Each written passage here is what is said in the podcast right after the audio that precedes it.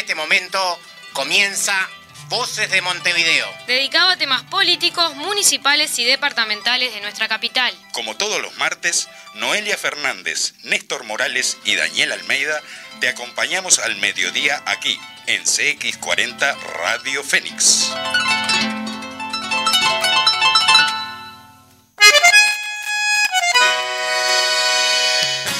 Audiencia de CX40, compañeros frente amplistas, eh, comunistas de la departamental de Montevideo, todos tengan ustedes muy buenos días. Aquí un nuevo programa de Voces de Montevideo desde el estudio eh, de CX40 Radio Fénix. Y bueno, con todas las novedades que a nivel departamental están surgiendo. Daniel, ¿qué tal? Buenos días, ¿cómo estás? Buen mediodía, Néstor. Buen mediodía, audiencia. ¿Qué tal? Eh, estamos acompañándonos mutuamente una vez más en Voces de Montevideo, aquí en CX40 Radio Fénix. Bueno, y como la derecha no puede convencer a los uruguayos, trata de atacar. Y bueno, ahora le tocó a nuestro querido camarada y compañero Oscar Andrade, a quien desde Voces de Montevideo le decíamos toda la solidaridad, a cuenta de lo que hablaremos después, casi al final del programa. Sí, sí, yo me fijé y pagué los impuestos este mes, o sea que este, por suerte digo, estoy cubierto, pero viene complicada la mano con eso, ¿no? El problema es que no convencen a nadie y las 800.000 firmas lo pusieron muy nerviosos a la gente de la derecha. Pero hablando de cuestiones departamentales, bueno, eh, tema importantísimo que tenemos hoy, se viene la elección de los consejos vecinales, así que este, vamos a estar conversando con dos invitadas en la mañana de hoy, en el mediodía de hoy, así que estén atentos porque, entre otras cuestiones que tenemos con el tema de la descentralización, tenemos la elección de los consejos vecinales y ya pronto se nos termina el tiempo para eh, que los candidatos, bueno, estén eh, anotándose, sabiendo cuáles son las razones. Pero para todo esto vamos a conversar con nuestras dos invitadas. Exactamente, tenemos esos temas, presupuesto participativo también, que es otra de las cosas que, que, que vienen de la mano con el Sí, tema de la descentralización y que bueno, que queremos hoy eh, hincarle el diente, conocer un poco más, saber más de qué se trata, que son temas que no todo el mundo de repente maneja, ¿verdad? Entonces queremos seguir profundizando en ellos. Pero antes de presentar a las invitadas, vamos con lo que es el editorial de Voces de Montevideo del día de hoy. Y dice lo siguiente, un martes más, un nuevo programa de Voces de Montevideo. Un programa para nuestros vecinos del departamento, para nuestros compañeros frente amplistas y para los comunistas de Montevideo, con la intención de contar a la militancia cotidiana de nuestros barrios, lo que sucede en nuestras calles con un análisis de la política departamental que los medios hegemónicos no comunican. El pasado sábado 31 de julio, a la hora 15, homenajeamos a nuestro camarada Álvaro Balbi en la plaza que lleva su nombre, ubicada en Luis Morandi, en Villa Colón, a pocas cuadras de la casa que compartió con su familia antes de ser detenido por las fuerzas conjuntas y asesinado en un cuartel. Como cada año, se realizó un acto para reafirmar nuestro compromiso con la memoria, con la verdad y la justicia. Un acto para recordar la lucha de Álvaro Balbi y del pueblo uruguayo que enfrentó la dictadura hasta derrotarla. El tema central que hoy nos convoca son los consejos vecinales y el presupuesto participativo, vinculado con la temática que venimos reflexionando y comunicando en programas anteriores, que es la descentralización, camino que entendemos necesario hacia la construcción del poder popular y la búsqueda de alternativas de democracia participativa.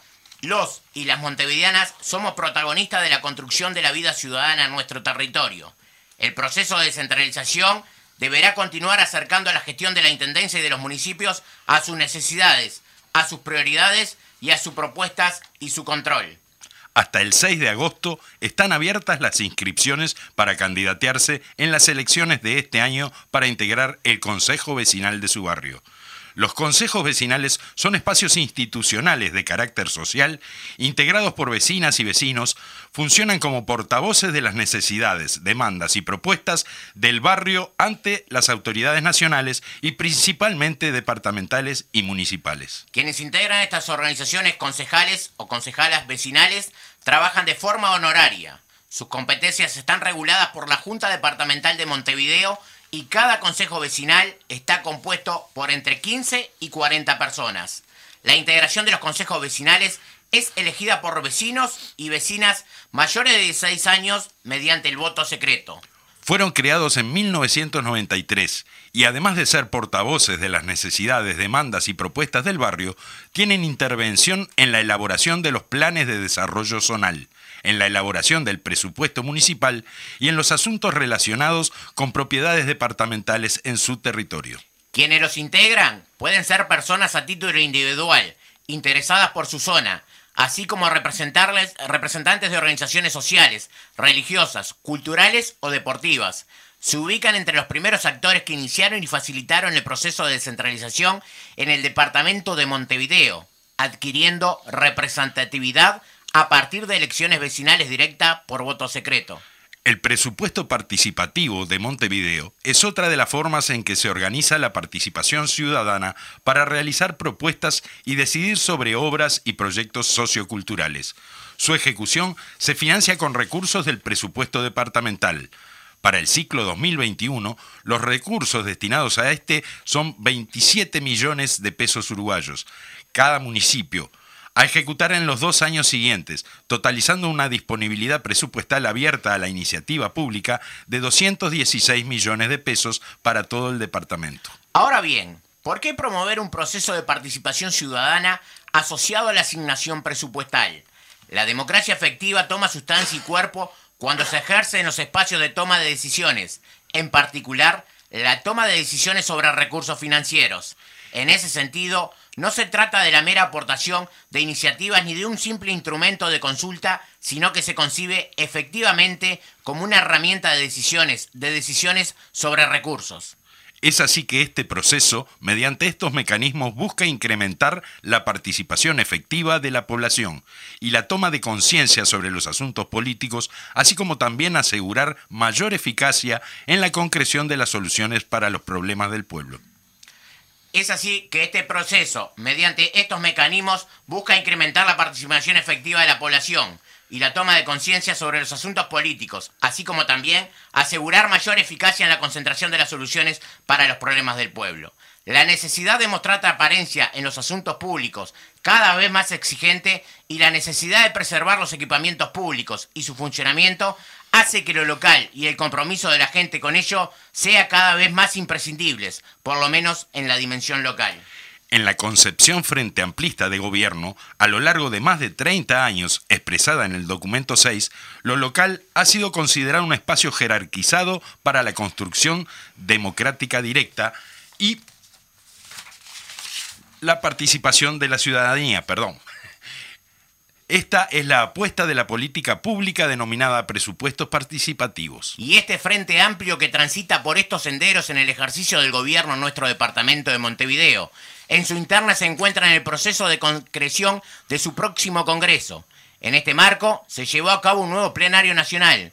Salvo la propuesta provisoria que puso a Ricardo Erlich como coordinador, el resto de los temas en discusión se pasaron para el plenario de este sábado.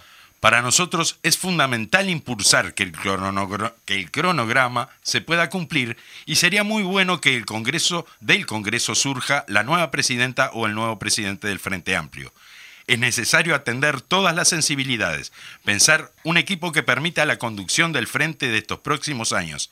Queremos el Frente Amplio que logró las 800.000 firmas, el Frente Amplio vinculado a su raíz social, el Frente Amplio que conforma el bloque político y social de los cambios. Con respecto al documento de crítica y autocrítica, compartimos y entendemos que el único criterio de verdad es la práctica. En la práctica demostramos la autocrítica. Sin autocrítica no se hubieran logrado las firmas. Entendemos que el Congreso debe apostar a la mayor presencialidad atendiendo a la situación sanitaria. Y finalmente, con relación al ingreso de nuevos grupos, si alimentamos su fragmentación, no aportará a una mejora de la herramienta. Bueno, hasta aquí entonces el editorial de Voces de Montevideo. Y bueno, vamos a, a dar paso a nuestra invitada, a una de nuestras invitadas que la tenemos aquí en estudio, y, conversaremos además con otra telefónicamente, ¿verdad? Correcto, muy bien. Bueno, entonces tenemos en los estudios de CX40 a Ana Fleitas, concejal vecinal y actual concejal municipal, ex, perdón, concejal vecinal y actual eh, concejal municipal por el municipio de... ¿Qué tal, Ana? Hola. Buenos días, ¿cómo estás? Hola, buenos días, ¿cómo están? Bien, qué tema apasionante para los montevideanos el de la descentralización, ¿no? Es apasionante, es este atraviesa la sociedad si la sociedad lo entiende y le toma cuerpo a lo que es este, la descentralización. Claro, claro, y tiene que ver con mucho con el documento 6 que mencionábamos, tiene que ver con el programa del Frente Amplio y tiene que ver con nuestra concepción de avanzar en democracia también, en donde los vecinos sean los verdaderos eh, ejecutores de las políticas municipales. El documento 6, que data de como del año 1989 por ahí, luego hace lo que llega, lo que llega a los a los montevideanos en los consejos vecinales, este, después de ese precioso documento, lo que llegan son las juntas locales, lo que se puede hacer, y en el 93 la concreción de los consejos vecinales. Es darle, es mucho más que, que lo que determina el decreto es darle poder a un, a un núcleo de vecinos para que definan cosas sobre, en este caso, sobre sus barrios que lo deberían de, lo tienen que entender que es democracia pura, es la más representativa de las democracias, más allá de la gestión. Sí, porque a la derecha justamente le molesta que la gente sea quien decida eh, sus propios destinos. Bueno, acá a través del programa del Frente Amplio, a través eh, del gobierno municipal, los vecinos son los protagonistas. Exactamente, tienen que aprender que esa es su herramienta, que tiene un gran valor, que es democracia pura y representativa. Después viene la gestión el dinero que a, ti te dan para vos elegir si querés luces en, no sé, en Jacobo Varela o, no sé, un puente que una dos barrios, bueno, eso, este, eso es gestión, pero que el vecino sea partícipe es lo más importante. Perfecto. Bueno, eh, ya vamos a ir a, comunicarnos con la siguiente, con la próxima invitada que va a seguir charlando con, nosotros en este tema. Eh, tenemos en línea a Inés Perrone, la secretaria política del Frente Social y Comunal de la Departamental de Montevideo, también ex concejala vecinal y desde 2004 a 2006, dice aquí, y desde el 2021 eh, hasta la actualidad es también concejala municipal por el municipio G eh, en el actual periodo. Hola, ¿qué tal Inés? ¿Estás por ahí? Hola, buen día. Buenos días, ¿cómo estás? Bienvenida. compañeros que están por ahí. Muchas gracias. Bueno, ¿qué tema, Inés? Eh? Digo, justamente es tu frente este, eh, y el tema de la descentralización es uno de los temas centrales. Sí, sí, sí, sí, sí. Este, porque lo social eh, hay que trabajarlo de, de la manera política, pero a su vez buscando a veces consensos donde están los, los, eh, los consejos vecinales, ¿no? Porque ahí tenemos de todo pelo y, entonces hay que buscar y nosotros somos los que tenemos que ir hilando para conseguir que salgan las cosas como nosotros nos gusta, ¿no? Que salgan bien y que el vecino vea lo que se hizo también. Claro. Es un trabajo de día a día, ¿no? Conocer el territorio, saber las necesidades. Este, a mí me parece una herramienta fundamental para el gobierno, ¿no? El gobierno municipal, el gobierno departamental también. Porque ah, ellos se apoyan en lo que hacen los consejos vecinales. Exacto, ¿no? Ahora, si bien eh, es así, digo, también depende un poco de la, de la voluntad política que, que haya en cada municipio, ¿verdad? O sea, tenemos claro por, por entrevistas que tuvimos también con, con, otra gente, este, con otros compañeros, digo, que estuvieron por acá, que nos decían que, eh, por ejemplo, con lo que sucedió con los cabildos, ¿verdad? Que hubo municipios en donde prácticamente no se le, no se le da participación a la gente, y en estas cuestiones a las juntas, a los consejos vecinales, digo, a veces como que tampoco se los consulta cuando es preceptivo, por lo menos eso, ¿verdad? ¿Es así? Sí, sí, sí. Yo creo que todavía este, está todo muy verde con los consejos municipales, ¿no? Ahí hay que profundizar más la participación, me parece. Porque como es un órgano político, a veces toma decisiones que no están de acuerdo con los consejos vecinales. Creo que ahí tiene que haber eh, más diálogo, más ver cómo se pulen algunas cosas. Porque los consejos vecinales son los que tienen que armar, vamos a decir, el, eh, eh, armar eh, las prioridades y el Consejo Municipal, que es el político, ver hasta dónde llega el dinero, cómo se pueden hacer y todo lo demás. Pero a veces hay cosas que saltan, este, por ejemplo, que han pedido los vecinos y que no son este, respetadas por los consejos municipales. Creo que eso hay que aceptar un poco también. y sí, lo de los cabildos, estoy totalmente de acuerdo. Algunos cabildos les dieron tres minutos para hablar a los consejos vecinales. Sí, sí. cuando ellos son los que tienen que hablar más porque son los que están en el territorio y, y son los que conocen la realidad, los vecinos. Claro, por por eso supuesto. a veces, por eso a veces los conceptos se van como desgranando, ¿no? Se van como los vecinos se van, porque con las propuestas y la iniciativa y las ganas que traen, a veces se ven frustrados en esos ámbitos. Seguro. Ana, para que entiendan Como- mejor, avasallados, ¿no? Yo creo que, que ahí hay que poner el ojo para que no pase esto, para que el vecino tenga su voz. Seguro. Para eso están los consejos vecinales. para que la gente que nos está escuchando entienda, Ana, eh, ¿cómo se conforma la estructura del tercer nivel de gobierno precisamente? El, ter- el tercer nivel de gobierno tiene eh, cinco representantes, vienen a ser lo que se le llaman las cinco líneas. El más votado es el alcalde y luego se elige el resto como se eligen los ediles. Eso vendría a ser el Consejo Municipal. Ese es el Consejo Municipal. Ahí es está. netamente político y puede, por la cantidad de votos, de estar determinado por varios, varios este, sectores o, o varios este, Partidos. partidos, exactamente. Y por el otro lado tenemos a los consejos vecinales, que son los vecinos netamente, electos. netamente vecinal, todos vecinos, no es un órgano político, es un órgano social que tiene mu- muchísima, este, nosotros por ejemplo no, nos pasa con, con el consejo nuestro que a pesar de estar yéndose como chiquito, se va como, como decía recién Inés, que se va como achicando por distintas razones, nosotros tomamos lo que ellos, este, inclusive nuestra, nuestro plan para presentar ante la Junta Departamental está basado exacta, eh, muchas cosas de las sugerencias de los consejos vecinales. Hay en algunos lugares que tienen más potencia. En el 11, por ejemplo, en lo que viene a ser el territorio del Centro Comunal 11, tenemos muchísima presencia de vecinos, es bien variopinto, eh, trabaja en conjunto, a pesar de que cada uno tiene un corazoncito, trabaja en conjunto. Sí tenemos dificultades en la zona ce- en- del Centro Comunal 10, donde todavía como que no ha hecho carne eh, eso de conocer y determinar, determinar las realidades para, para su lugar. Eso es vecinal, netamente, y se elige este por voto secreto, ¿sí? Eh, nosotros ahora tenemos alrededor de 20, 20 candidatos para el Centro Comunal 11 y unos 16, quizá este, un poquito menos, en el Centro Comunal 10. Eh, y bueno, hay que, hay que decirles que, no hay que mentirles, hay que decirles que no es una tarea fácil.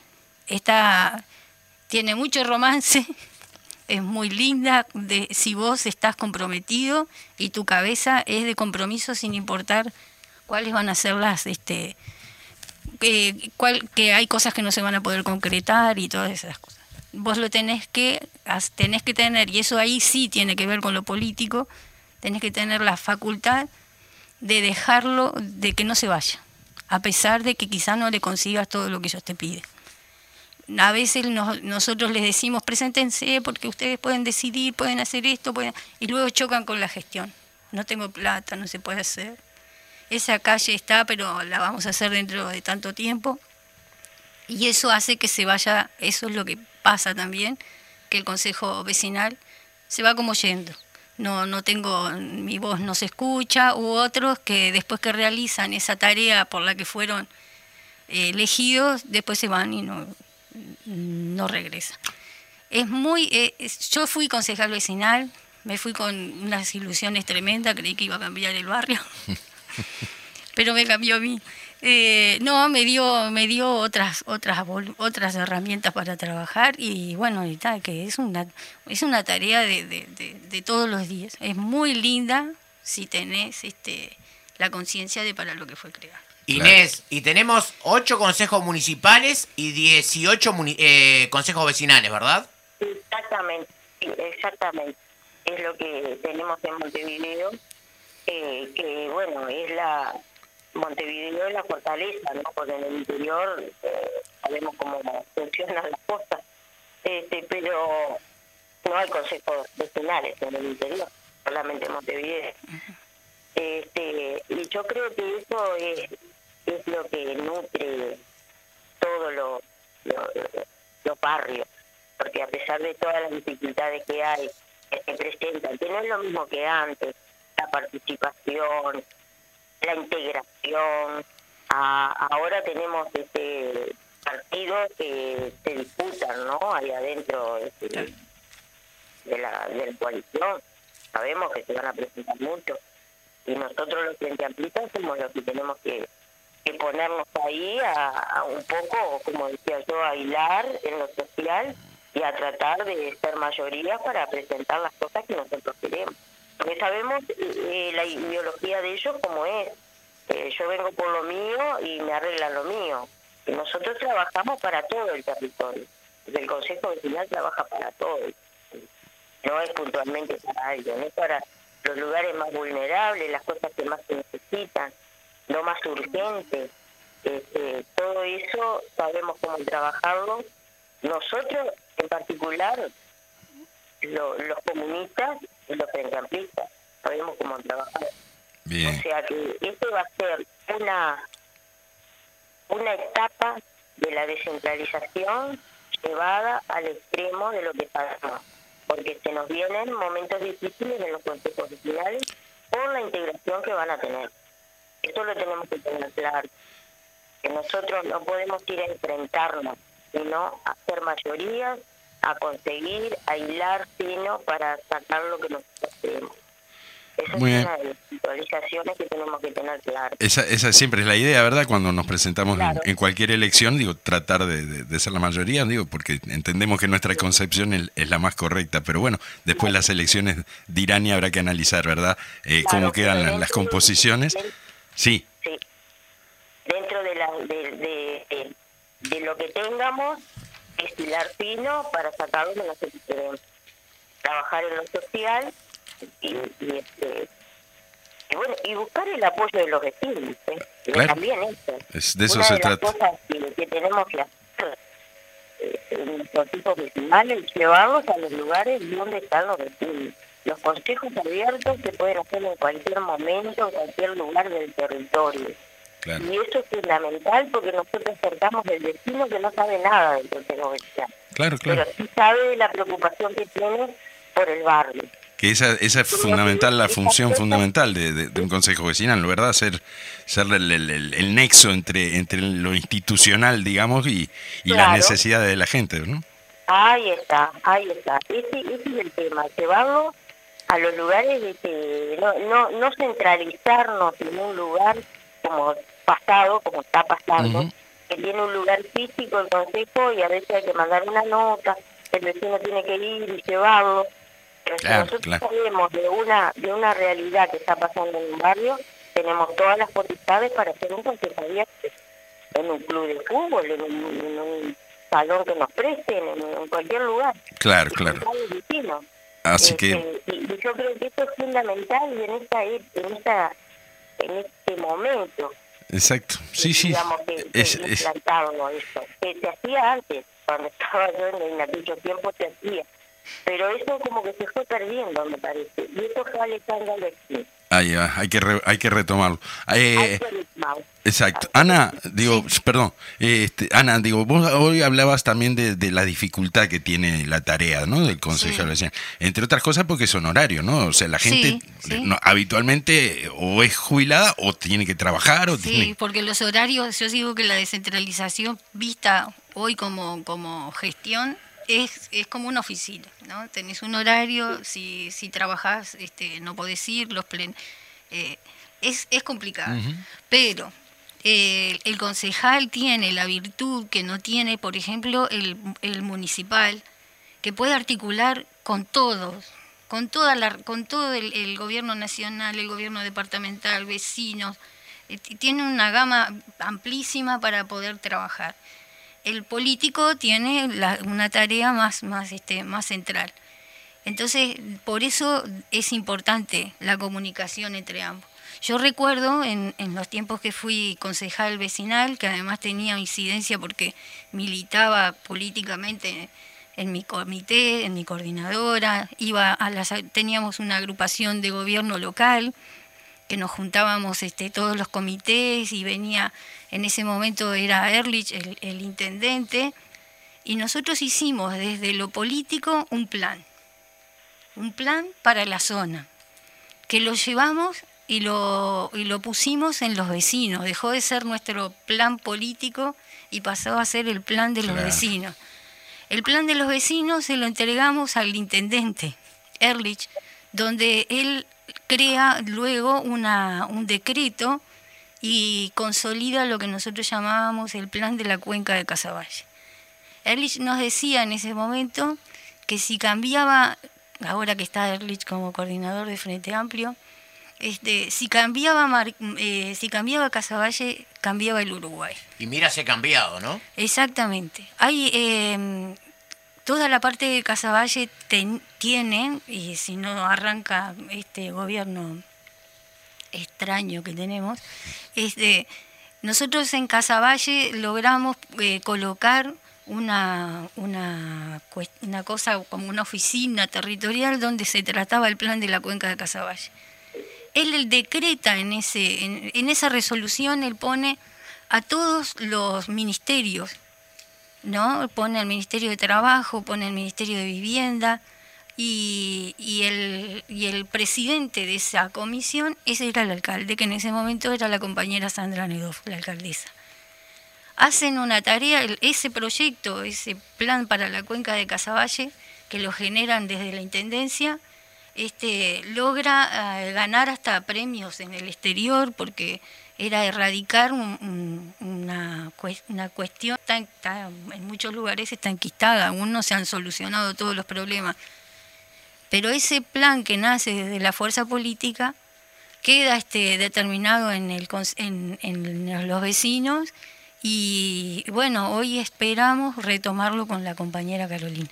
Sin dudas, este, y bueno, las muestras están más que claras, todo lo que tiene que ver con las obras que eh, em, desde el municipio el cual integrás este, han, ha tenido esa zona este, realmente eh, cuestiones profundas, ¿no? Este, en el barrio. Sí. Nosotros vamos a ir a una tanda comercial, pero eh, Inés, eh, para cuando vengamos, de repente nos contás alguna de tus anécdotas allí por cuando fuiste concejal vecinal, ¿te parece? Y, y vamos a tener que entrar en el tema de presupuesto participativo también un ratito. Ahora vamos para ahí. Tengo una muy interesante. Bueno, volvemos después de la Fede. tanda.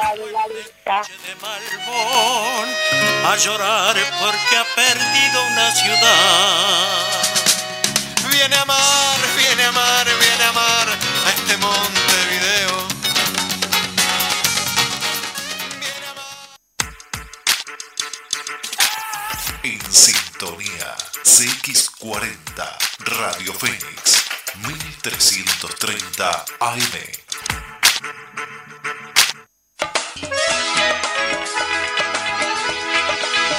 De lunes a viernes a las 16 horas, francamente, con Rubén Sánchez, un programa para gente que piensa. Fénix 1330 AM.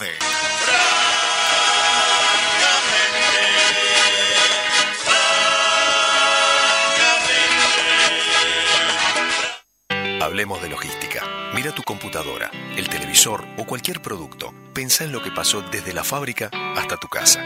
¿Quién lo acondicionó? ¿En qué medio se transportó? ¿Por qué puertos transitó? ¿Dónde fue almacenado? ¿Y cómo llegó a tu casa? Todo eso es parte de lo que hacemos. Somos Catunasi, expertos en logística trabajando en el mundo para que las cosas lleguen al lugar adecuado en el momento y en la forma apropiada. Visítanos en ktnuruguay.com.uy. Campaña de bien público en el marco de la Ley 19.307. Gracias al trabajo de nuestros vacunadores, en Uruguay cada día se vacunan en promedio el 1% de la población. Por eso hoy, Uruguay está entre los países con más vacunados del mundo. 8 de cada 10 uruguayos mayores de 12 años ya están en proceso de vacunación y 6 de cada 10 ya tienen las dos dosis. Gracias a este logro, comenzaron a disminuir los casos activos y los enfermos graves. Pero tenemos que sostener la vacunación y los cuidados personales para no retroceder. Necesitamos que todos los uruguayos no vacunados se agenden ahora para conseguir una protección segura. Si no lo hacen, el virus seguirá circulando y la pandemia seguirá perjudicando a muchos uruguayos. Agendate ahora mismo por WhatsApp, en la app, por teléfono o en la web y ponele el brazo a la pandemia. Uruguay se vacuna. Ministerio de Salud Pública. Presidencia de la República.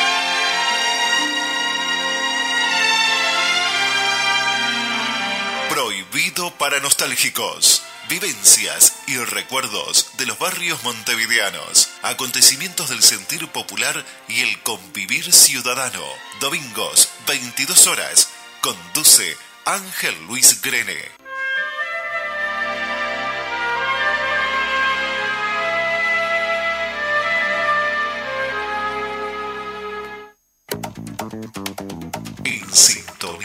CX40 Radio Fénix 1330 AM.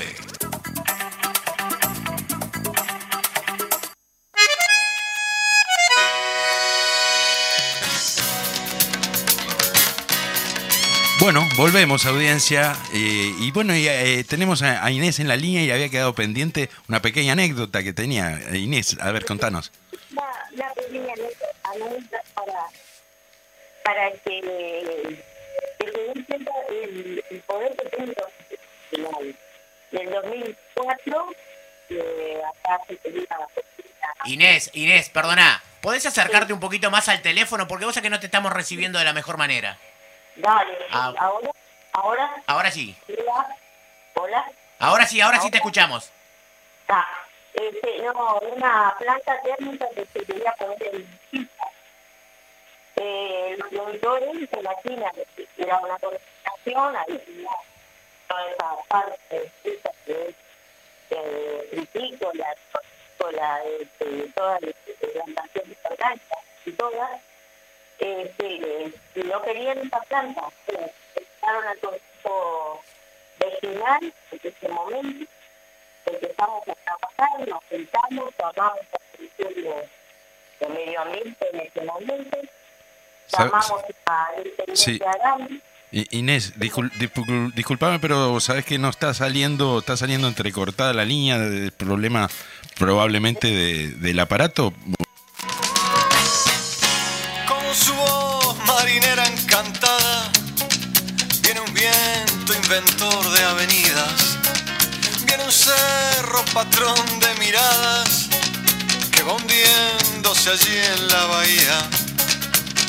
Vienen sueños, vienen pueblos, con su voz de boliches y grillos, vienen soles de ropa tendida, ciudadelas de muros heridos, preguntando qué fue de la vida.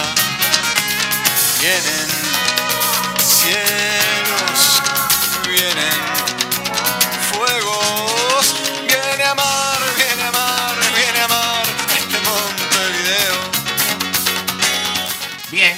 Continuamos ahora sí en Voces de Montevideo. Intentamos conversar con eh, Inés. Inés, a ver si ahora te recibimos un poquito mejor.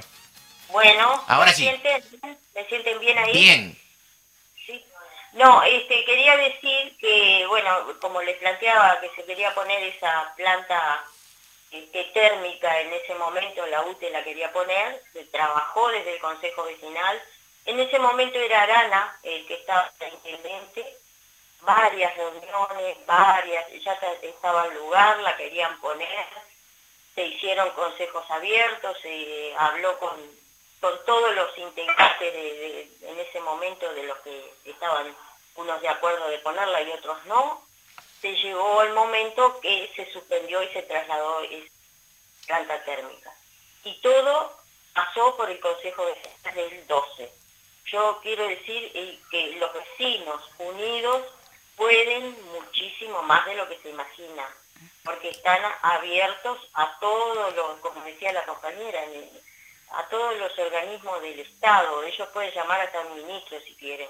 Claro. Eh, que tienen lo- lo- los consejos vecinales, como las viviendas, el Ministerio de Vivienda, como Sí, sí, tienen acceso a, coordinar con todo, con cualquier organismo a, a- a todo nivel, de- desde el municipio hasta los, los, los entes autónomos, los, los ministerios, el, el, gobierno nacional en definitiva.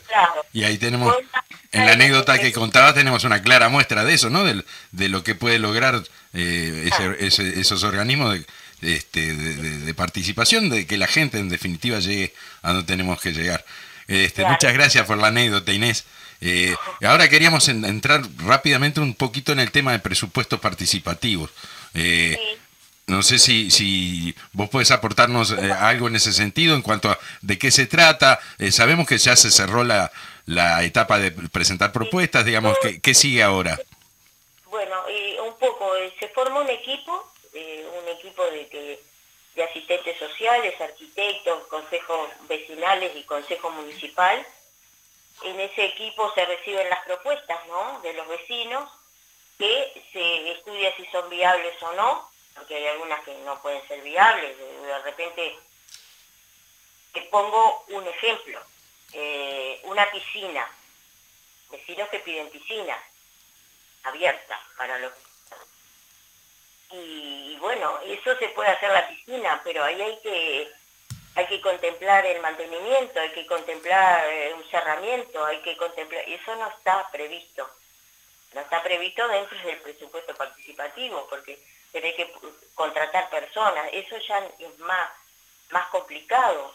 En cambio, si quieren la mejora de una plaza, eh, juegos para los niños, eh, se ha pedido para los clubes de fútbol, se ha pedido este para, eh, te puedo decir, Teatro de Verano de Colón, por ejemplo, la Casona de Abayubá, que siempre pide para elementos para mejorar esos ámbitos.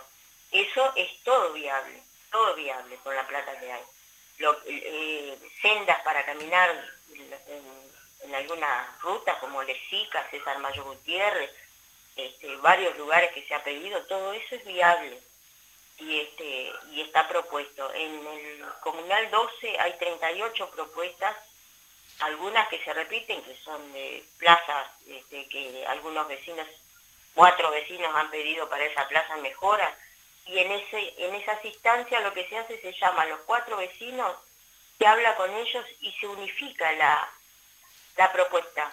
Entonces queda con más facilidad para que ellos les salga porque van a juntar más, más vecinos que los vayan a votar y, este, y ahí está la de poder realizar el presupuesto participativo que salga, ¿no? Bien, Inés. Un poco eso es, ¿no? Bien, bien ese equipo tratar de ver si la propuesta es viable y de eh, hablar con los vecinos para ver cuál es la propuesta y si hay uno, dos, tres propuestas para el mismo lugar, tratar de, este, de decirles de unirse. Y lo otro, si no es viable, el equipo también llamar al vecino y explicarle por qué no es viable. Nunca queda en el aire esto. O sea, la respuesta siempre está, por sí o por no, el equipo tiene que dar una respuesta. Y lo otro que el equipo es mandarlo, por ejemplo, si es de calles, mandarlo a tránsito, si es de a, cada lugar de la Intendencia donde toque ese presupuesto participativo, mandarlo, preguntarle antes para ver si es viable o no la propuesta. Bien, y Ana, el, el presupuesto por su parte viene de la Intendencia, eh, para cada consejo municipal. ¿Cómo la gente elige precisamente cuáles son las obras que se van a realizar en ese periodo? Elige por voto también. En el mismo, en algunas instancias, en el mismo día que se elige el consejo vecinal, se elige el presupuesto participativo. Eh, lo bueno también del presupuesto participativo que, que este, la, eh, le cambia a veces la, la estructura al barrio y pone un montón de vecinos detrás de un mismo, de un mismo proyecto. Eso está bueno, nosotros este, tenemos muchos lugares de, de como es de al aire libre, muchas plazas, se han logrado, se ha logrado también quitarle las reglas porque también era como como no lo hago por este lado, entonces te lo allano por acá. No te coloco el semáforo en General Floria, París y Sarabia y entonces los vecinos porque es una cosa que se pide, que se necesita, porque si no me aplastan los autos, a corto por este lado. Eso este, se logró sacar también de las reglas, porque lo mismo que, hacer obras dentro de escuelas, dentro de... No porque la escuela no lo necesite, pero queda eh, relegada a solo el- el- la población de la escuela, cuando vos lo que haces es presupuesto participativo, como decía mi tío, como la palabra lo dice, es para que participe. Claro. Eh, se nos viene el final de la inscripción Exacto. para ser concejal vecinal. ¿Qué precisa un vecino para ser eh, con- eh, para ser eh, integrar el consejo de vecinos? Ser vecino. Ser vecino mayor de 16 años, vivir en la zona, por supuesto, y, ta, y estar, este, tener disponibilidades, porque eso también, pero ser un vecino que le guste que su barrio cambie. Es Bi- eso. Bien, Inés, y bueno, como ya decía Daniel, eh, son vecinos honorarios que pelean por el bien de su zona. Exacto. Ah, sí, sí, sí, sí, sí. El vecino que cuida el barrio, el vecino que se fija en... A veces decimos eh, el vecino machuma, no, no es el machuma, es el que ve la realidad. este, ese vecino que tiene ganas de hacer cosas, que se jubiló o que está trabajando y tiene, le gusta. Sí. Este, y lo que nos pasa también, tenemos una dificultad con los jóvenes, porque los jóvenes también tendrían que estar ahí para, con sus cabezas nuevas, dar ideas nuevas, porque a veces está lleno de viejos los consejos vecinales, lo digo por mí. Porque, digo, consejos municipales consejos vecinales hay pocos jóvenes. Este, Participan no, por no otro se lado. animan o no quieren o no les gusta y yo creo que tenemos que trabajar hacia las nuevas generaciones para que eso sea una herramienta que la usemos y que la tengamos presente porque Sí, sí. No, no, no, no. si no se nos va, se nos va y cada vez el que se jubila, ah, ¿qué vas a hacer? Y bueno, me voy al consejo vecinal, estoy un rato ahí y converso y veo qué es lo que pasa. Y yo creo que tenemos que tener propuestas nuevas para los barrios y, este, y los jóvenes son fundamentales. Claro, y- es el, es el desafío también, ¿no? Seguir ampliando y profundizando la participación cada vez más eh, de, de- de más generaciones, de, de más este, de más vecinos en definitiva. Bueno, Claro, Inés, con, con ideas nuevas. Bueno Inés, eh, te agradecemos mucho el hecho de haber estado aquí en Voces de Montevideo. Es un tema que da para muchísimo. Digo, no va a ser el único programa. Vamos a tener programas en el futuro donde se acerquen más, por ejemplo, el día de la elección de consejos vecinales, a lo cual lo vamos a estar convocando tanto a ti, Inés, eh, como a Ana, a quien le agradecemos por estar con nosotros aquí.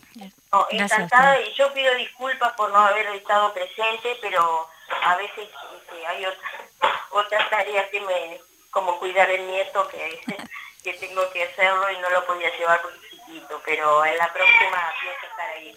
muchas, Ah, gra- muchas gracias Inés. Bueno, Gracias. Ana, el Gracias a agradecimiento por estar con nosotros aquí. Muchas gracias a ustedes por la invitación.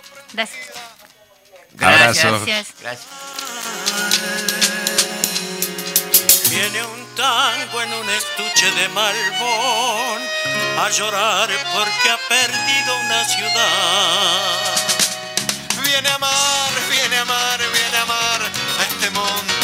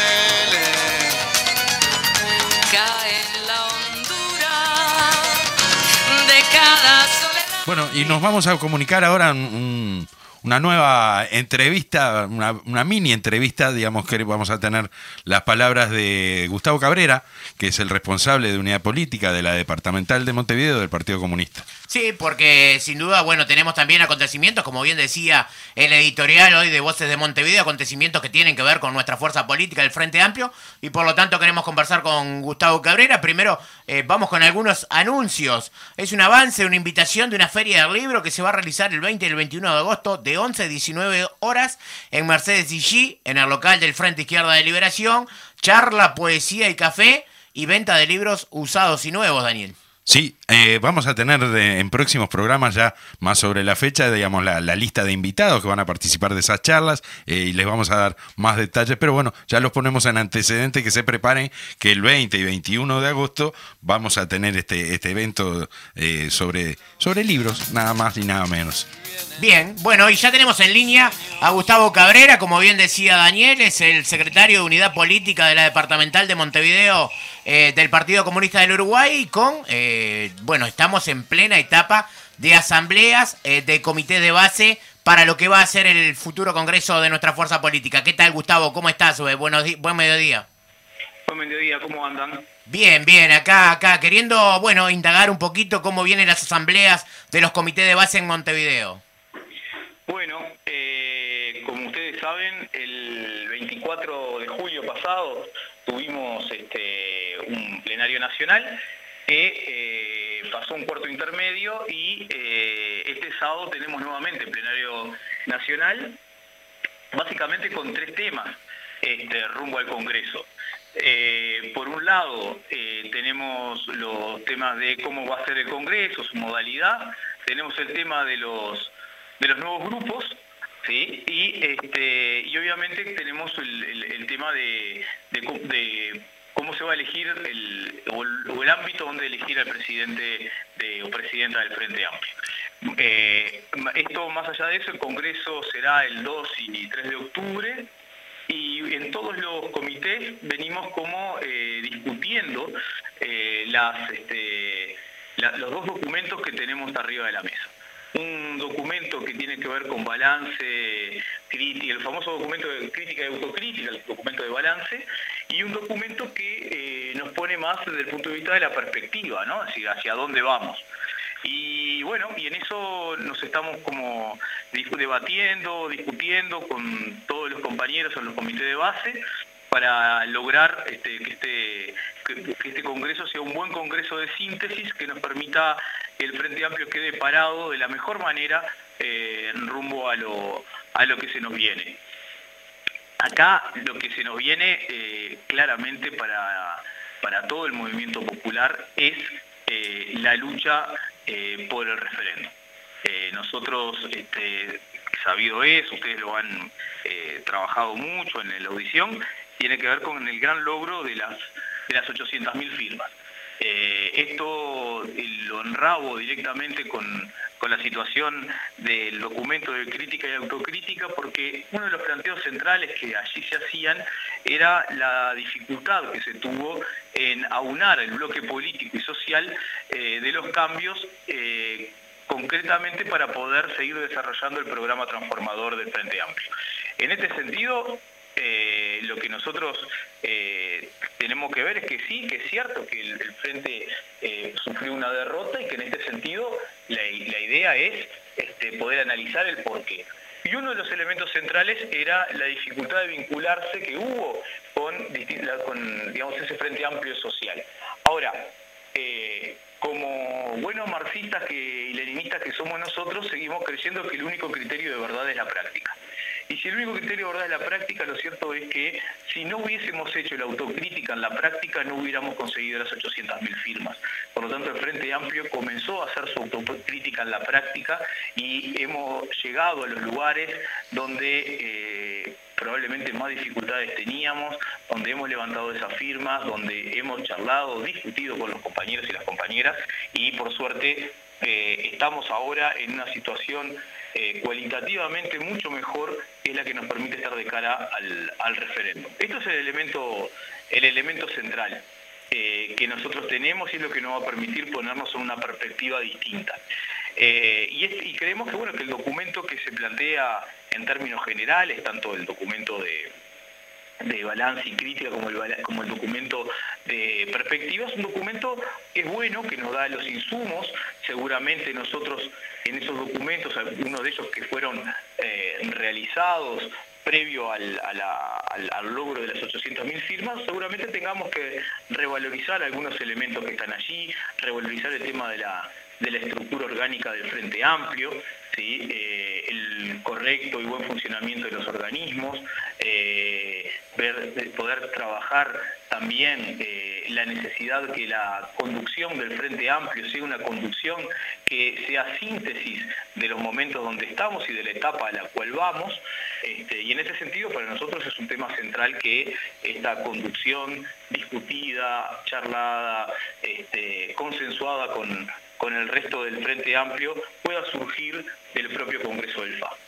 Este, creemos que eh, esto es lo más sano que podamos que podamos tener, así lo establece también este, nuestro estatuto, pero lo importante es esto, que el Congreso eh, sea un buen Congreso de síntesis de, estos documentos, que sea un buen Congreso que nos pare eh, a discutir, también porque claramente nosotros hemos hecho un gran esfuerzo en los 15 años de gobierno del Frente Amplio pero también es cierto que a medida que uno va haciendo grandes esfuerzos tiene que lograr elementos superadores que implican continuidad y cambio, continuidad de aquellos elementos de los valores que significa para el Frente Amplio, pero también de cambio en lograr ir más allá y seguir profundizando. Por lo tanto, para nosotros eh, seguir profundizando también implica pararnos de forma distinta y por lo tanto la conducción del Frente Amplio tiene que hacer esa síntesis que se logró hoy, que cualitativamente distinto que tenemos con los 800.000 firmas. Iremos a una, eh, situación también en el plenario nacional donde la situación sanitaria nos marca eh, que, bueno, los vaivenes que todos conocemos y que veremos de qué manera eh, se puede realizar el Congreso. Eh, trabajaremos para que sea con todos los cuidados posibles, pero con la mayor presencialidad también, este, porque es importante que nos veamos, que discutamos, los compañeros que, han venido, que hemos venido participando de las distintas instancias a nivel de Zoom y las distintas tecnologías que se establecen ahora, sabemos las dificultades que esto que, esto genere y sería muy importante poder eh, trabajar y hacer síntesis y consensuar de, la manera que siempre lo hemos hecho en clave de FA en, el Frente Amplio. Y lo, y lo otro tiene que ver con bueno, la solicitud de ingreso de nuevos grupos. Nosotros ahí hemos sido eh, muy claros respecto a la, a la necesidad del cumplimiento del estatuto del Frente Amplio, hemos sido también muy claros con respecto a que nuestra visión política eh, está vinculada a que al frente no le hace, no es bueno y no contribuye a la unidad de la izquierda una fragmentación cada vez mayor. Esto para nosotros es un elemento muy importante. En algunos casos, algunos se, han puesto algunos debates acerca de, los, elementos democráticos y nosotros entendemos que eh, el que nosotros eh, no fragmentemos ayuda y mucho a la democracia, no es, no es lo contrario. La democracia debe estar basada en el tema de la participación y una representación también de distintos colectivos con miradas políticas que deben consensuarse, con miradas de espacios ideológicos, políticos, que sin lugar a duda eh, no reflejan eh, mil listas, como casi mil listas como las que tuvimos en las últimas elecciones, que en realidad no, no, no representan espacios ideológicos específicamente y por lo tanto es bueno que el Frente Amplio vuelva a discutir en términos ideológicos, políticos y que los espacios estén representados adecuadamente.